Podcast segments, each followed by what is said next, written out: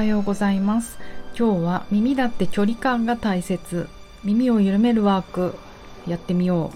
うという話してみたいと思います。南青山であらゆる動きのベーシック疲れすぎない体になるためのボディワークボディチューニングやってます。パーソナルトレーナーの内田彩です。おはようございます。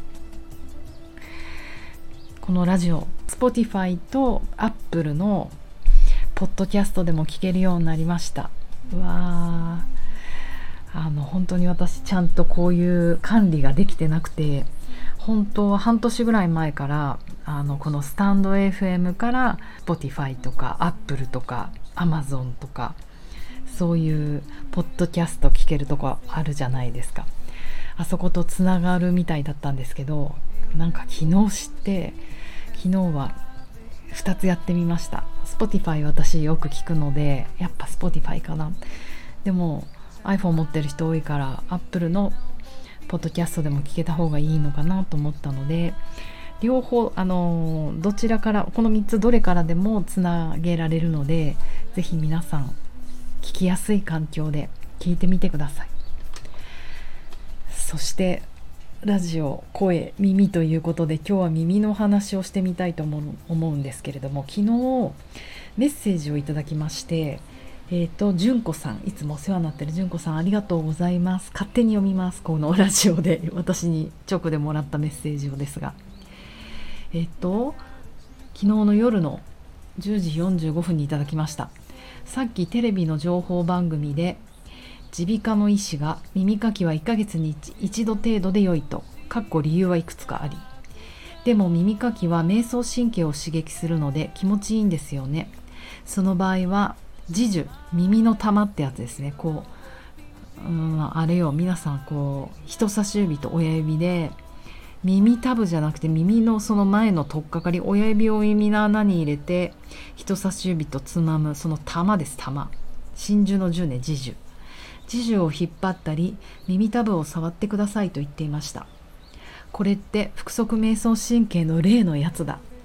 びっくりとなりました。失礼しました。なんか嬉しかったのでという純子さんの熱いメッセージでした。深夜にありがとうございます。えっ、ー、と私のまさにオンラインレッスン5月のテーマが瞑想神経を活性化するアクティベイトするっていうテーマでこの耳のマッサージやったんですよね。なぜならあの耳にはね瞑想神経っていうリラックスの神経が通っておりましてそれが活性化することでこう副交感神経が高まりやすくなるということでやったんですけれども嬉しいね。なんかこうやって皆さんがあのボディ中に関わることでどんどん健康マニアになっていくと思うんですよ。もうだから絶対正しい情報とは気をつけてますけれども。それであのテレビで聞いた情報とかそれこそお友達とお話しした情報とかそういったことがああれじゃんってつながっていやそれ違うよ本当は体ってこうなっててね。え知ってる副交感神経ってそれ一つだけじゃないんだよ。それって古い情報で腹側と瞑側っていうのがあ腹側瞑想神経と背側瞑想神経っていうのがあってそれがバランスをとって「てんてんてん」なんていうようにお友達やご家族と話ができるとあの面白いなと思っておりますのでまさに純子さんがそんな気持ちになってくれて嬉しかったです。えっと、この話に関してはこのラジオでも4月10日かな瞑想神経チューニングといってあのまさにオンラインレッスンでもちょっとやったことを音声誘導でやってみたんですねさっき聞いてみたんですけどなんか私寝る寸前に喋ったみたいでかなりトロトロ喋ってるので寝る前に聞くといいと思います。本気で寝れます。一緒にワークできます。今日はせっかくだからもう一個ワークやってみようかなと思うんですけどもうちょっともうちょっと元気になる感じちょっと覚醒というかうん感覚を広げていけるといいなと思ってます。あの最近街に出てやはり人がね本当に増えてきて、えーと、私日曜日に元先輩と元先輩っておかしいね。今も先輩だけどまあ一番初めの会社晩餐館編集部の時の先輩ともう久々にお茶しましょうってことになってうちの近所のカフェでと思って入れないっていうことを恐れてもう片っ端から電話してみたんですけれどもほとんど土日のもう夕方の5時前は予約しませんと。そうですよね。予約なんて入れなくたって人が並ぶほど街には人が溢れていて。うんだからやっぱ人いっぱい出てきちゃったなって思います。そうするとやはり、うん、疲れるよね。やっぱりなんだろう。人がどんどん活性化してきてあの経済も潤ってどこ行っても盛り上がってる朝までお店やってる。そういうの増えて嬉しいんだけれども一回私たちコロナで何ていうの距離感なんだっけソーシャルディスタンスディスタンスを取ることあと静かに暮らすことっていうことを慣れてしまったから経験してしまったからまたねこう日常の生活に戻っていく時にちょっと心がざわっとする。そして今結構体調悪い方も多いですよね。だからうんそのね距離感大事ということを、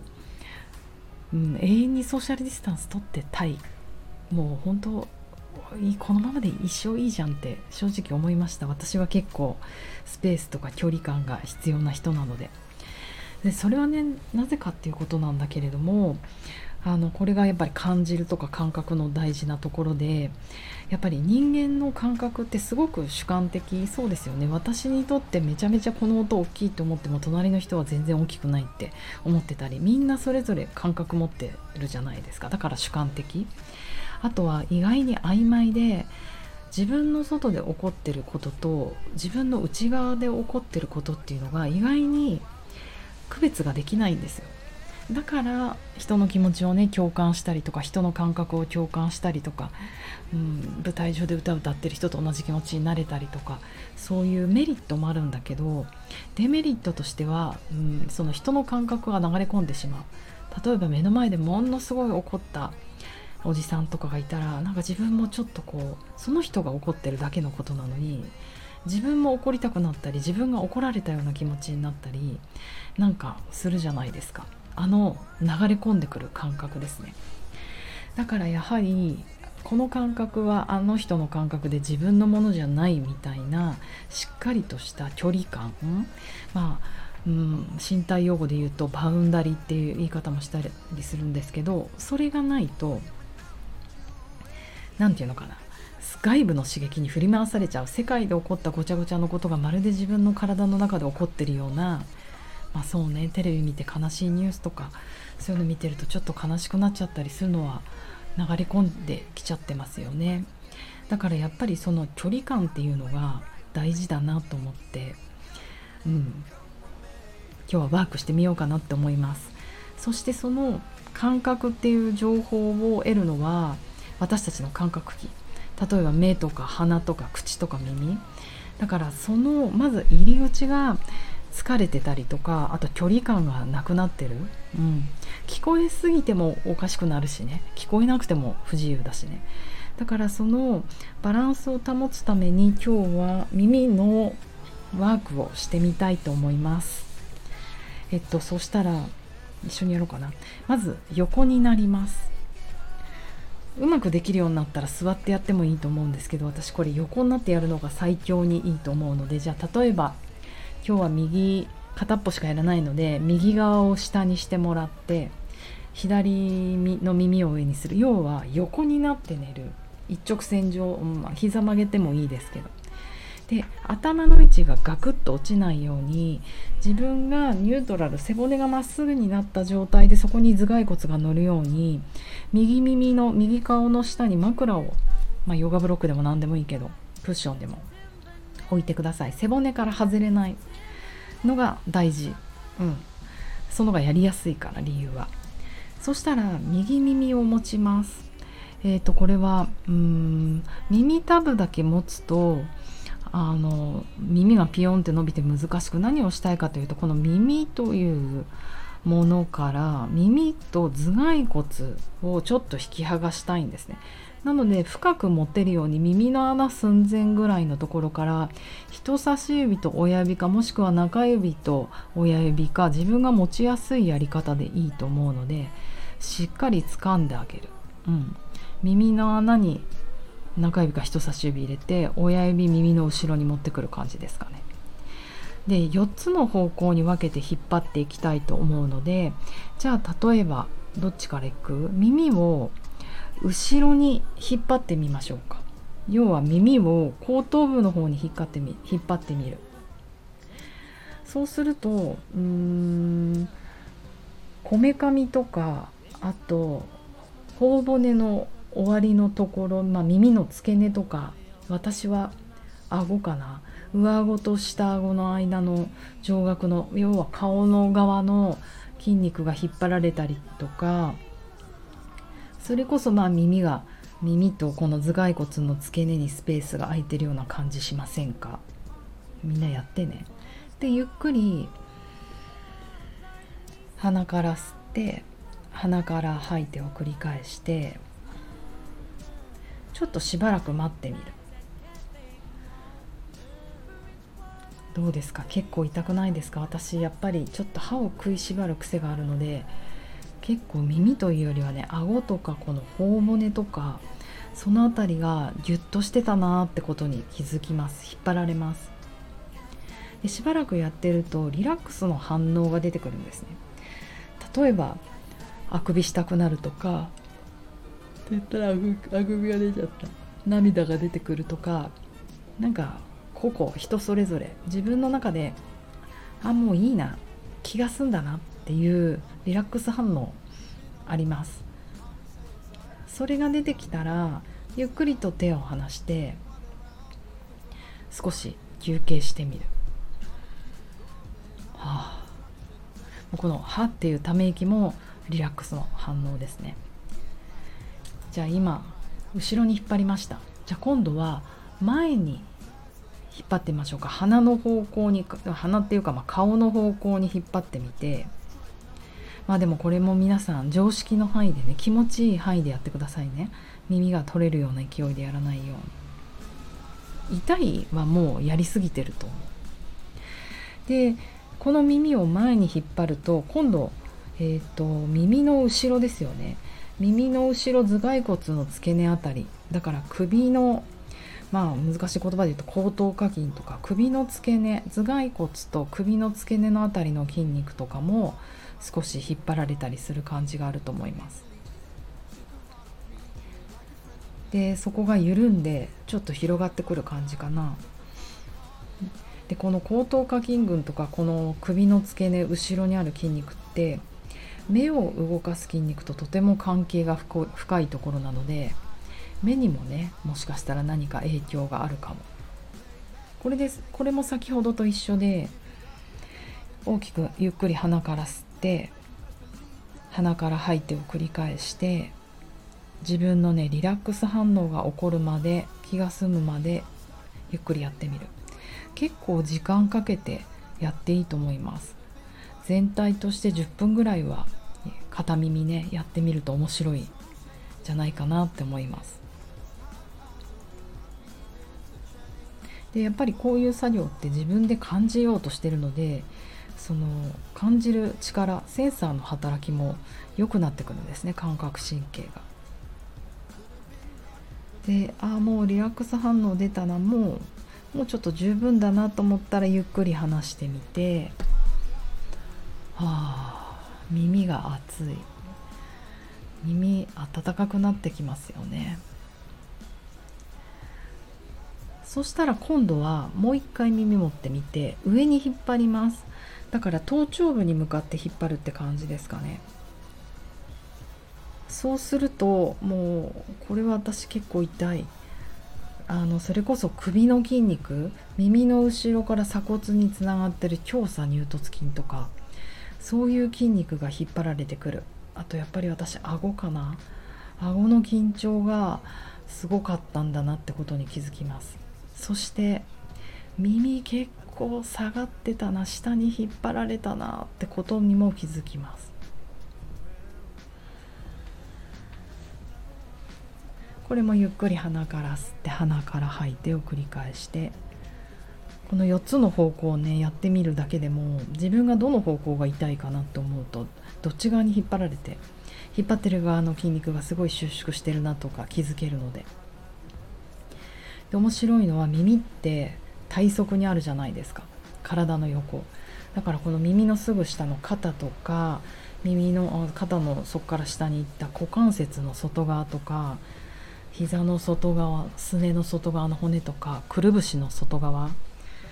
私結構左側のその外側がめちゃめちゃ全部落ちる。昨日も寝ながら、うん、なんか足首落ちてきてるなと思ってたのでまさに今上に持ち上げてる耳が結構痛いです。耳も引っ張られて落ちてたことに気づいてしまいました。ショック。そしてリラックス反応出てきたなと思ったらゆっくりと手を離してみてしばらく呼吸。この耳をやることによってさっきの肩はどうだろうとか股関節どうだろうとか顎はどうだろうとか体のね他の部分にも変化が起きるかもしれない。それを感じてみるのもやってみてください。そしたら最後耳を持って今度下に引っ張ります。そうすると側頭だね。耳のあ耳じゃない。頭の側頭だからこめかみとか。こめかみも痛くなりますよね。頭痛とか。それこそ歯を食いしばってたりもすると痛くなるので。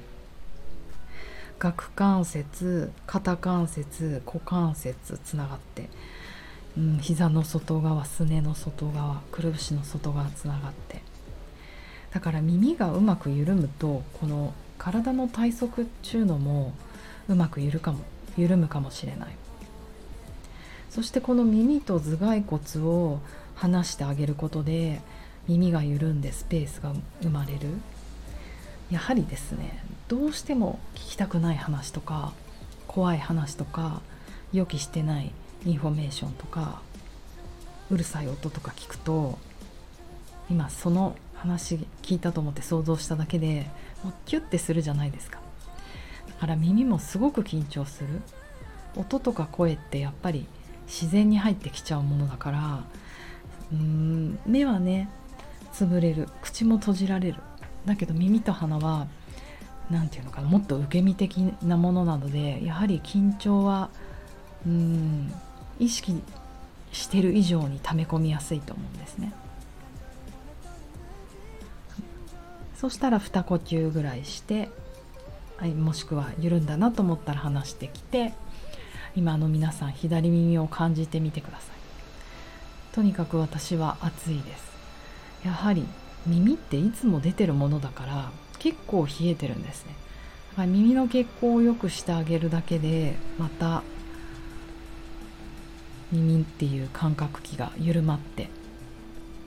緩んだから活性化して聞こえすぎてた人はいいチューンになって聞こえなかった人はよく聞こえるかもしれない。そしてリラックスしながら人の話を受け身で聞けるのでいい一日が遅れるんじゃないかなと思います。時間になっちゃったので右耳やってないですが皆さんそのまま右耳やってから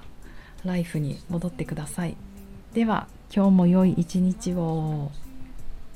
Eu tinha muito medo, agora sei que eu te quero.